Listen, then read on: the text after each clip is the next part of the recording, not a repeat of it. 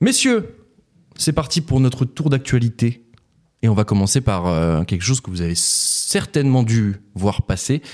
Euh, la fronde, euh, la colère, le ras-le-bol Mmh, des mmh, agriculteurs. Exact. Et on a vu ça évidemment sur toutes les chaînes info cette semaine avec de nombreux blocages. Et c'est Ando qui nous en parle aujourd'hui. Bah justement, je sais pas ce que vous avez fait ce week-end, mais si jamais vous vouliez faire le trajet en voiture de Toulouse à Bayonne ou inversement, vous avez dû rencontrer un petit problème.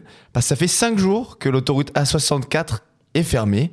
Pourquoi? Bah, Elle est bloquée au sud de Toulouse par des agriculteurs qui ont installé un cortège de plus d'un kilomètre de tracteurs sur les voies.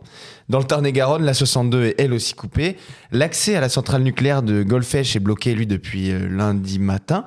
Et ils ne seront plus tout seuls puisque des agriculteurs de l'Oise, au nord de Paris, ont annoncé leur intention de couper l'accès à l'autoroute A16 mardi à Beauvais.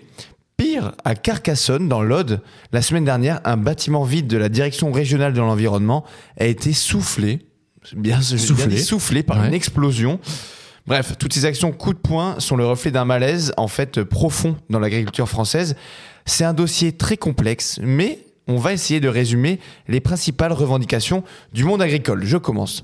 Déjà, pour eux, il y a trop de normes environnementales imposées par la France et ou par l'Union européenne qui compliquent en fait le quotidien, le quotidien de production, notamment des normes qui interdisent les pesticides par exemple.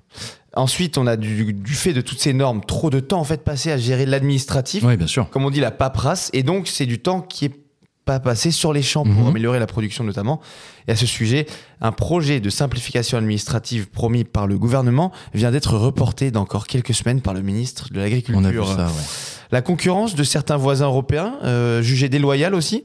Par exemple, on a facilité l'importation de produits en provenance d'Ukraine, Oui. au vu de la guerre qui se passe là-bas forcément, ce qui a tendance à faire baisser les prix globalement, surtout que les mêmes normes qu'on impose aux agriculteurs français ne s'appliquent pas sur tous ces produits de l'étranger, notamment ukrainiens. Bref, d'où le déloyal. Et enfin, l'explosion des charges, comme les prix de l'énergie, qui alourdissent les coûts de production agricole. Et on peut rajouter à ça les prix très très très bas de certains produits comme le lait. Mhm. Tout ça, ça menace financièrement la filière. On a fouillé du côté de Glitch et selon les derniers chiffres de l'INSEE, il faut se rendre bien compte hein, que 18, j'ai bien dit 18, 18% des agriculteurs vivent sous le seuil de pauvreté en France et que les 10% les plus modestes des agriculteurs en France gagnent moins de 9800 euros net, soit à peine 800 euros par mois. Ouais. Bref, le ras-le-bol est dû à plein de raisons. Il est très puissant. Sur euh, France Inter lundi, le président du principal syndicat d'agriculteurs, la FNSEA, Mhm. annonçait en fait que les actions seraient menées, je cite, toute la semaine et aussi longtemps qu'il sera nécessaire. Est-ce qu'on est à l'aube d'un nouveau mouvement de gilets verts? On attend de voir. Ouais. On, a, on voit une colère assez forte. Ah, et, très des, fort. et des mouvements de blocage, euh, oui, qui vont. Faut y aller quand même pour, euh, au-delà des blocages, exploser, faire envoyer une bombe dans un bâtiment euh, de la direction régionale de l'environnement. Je te confirme, je te confirme. c'est- peut-être, euh, c'est peut-être un peu too much, voire même abusé. Mais c'est ouais, le parallèle avec les, les gilets jaunes, il est, il est fait assez souvent. Là, tu as tout un domaine, le monde agricole, qui, qui n'en peut plus, très clairement, qui n'en peut plus. ouais, ouais. On voit des blocages. et là, pour le, pour le coup, moi, j'étais assez, assez intrigué parce que clairement, il y a qu'un endroit où c'est réellement bloqué, une autoroute. Euh, je me demande très clairement pourquoi est-ce que tous les agriculteurs ne se mobilisent pas en France. Bref. Euh, Zach, tu le vois de quel œil euh, ce mouvement, cette contestation des agriculteurs? Je moi, je l'ai connu très tôt parce que, je on peut le dire, mon ex-compagne était issue du nord-est de la France Ouais. et sa maman vivait dans une sorte de hameau vraiment à la frontière de, de la Belgique D'accord et, euh, et ils étaient entourés d'agriculteurs et, euh, et c'est vrai que j'ai pu un peu échanger avec ces gens-là, etc. Et j'ai constaté sur place, euh, bah ouais, les conditions, les injustices qu'ils pouvaient vivre, etc. Mhm. Et là, moi, ce qui m'avait frappé, c'était les ventes directes chez les agriculteurs Ah oui, que ce soit de viande, de produits laitiers, d'œufs, etc., bah, tu, pouvais, tu pouvais toucher du filet de bœuf à 9 euros le kilo, en fait, Ouais.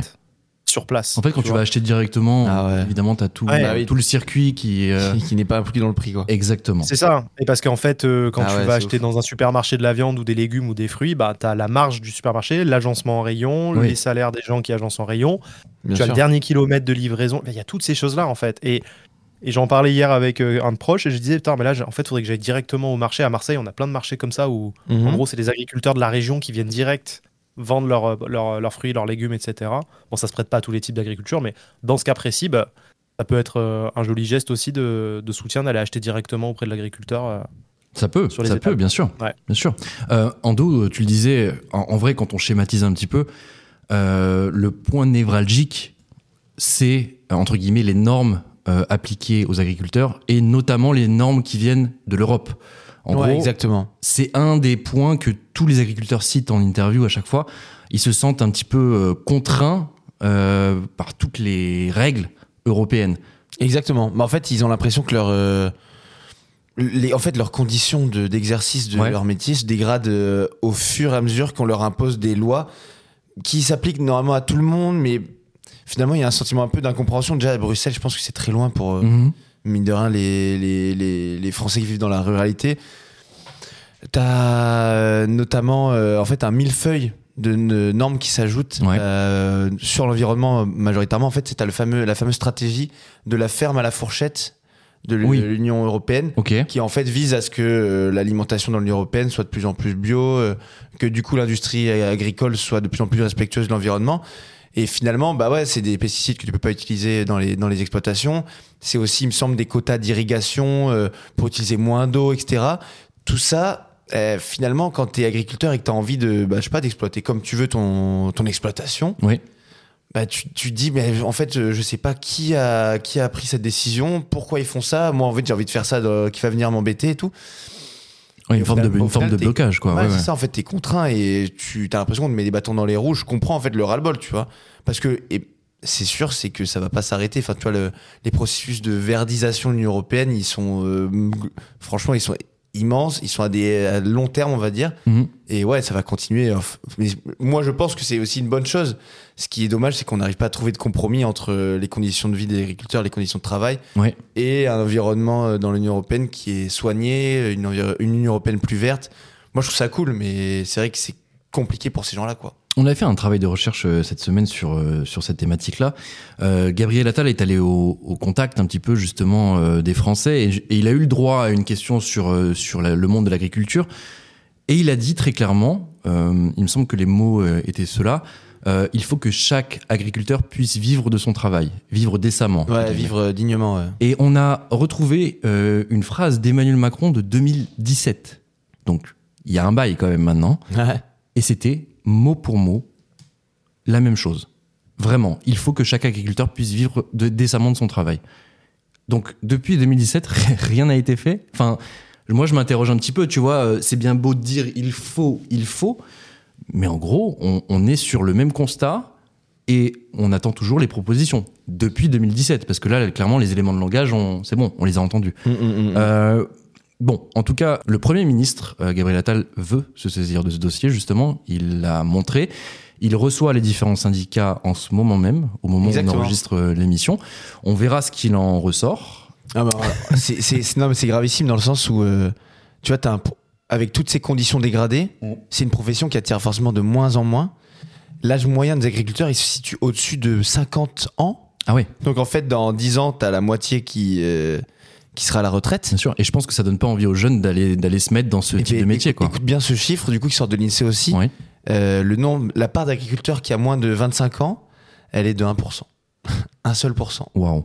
Donc en fait, il y a un problème de renouvellement de génération qui est euh, ouf. Bah Genre oui. vraiment oufissime. Bah oui. Attal l'a évoqué d'ailleurs ce week-end euh, quand il allait voir des agriculteurs.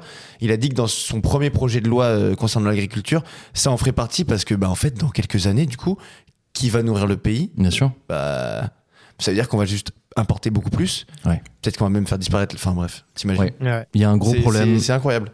Il y a un gros problème et j'espère qu'il sera résolu assez bon rapidement. pour trouver une solution. Et surtout, et surtout avec euh, des, comment, des, des solutions à long terme, parce que clairement, euh, là, on, Mm, mm, mm. on voit la, la pente que ça prend et évidemment, c'est problématique.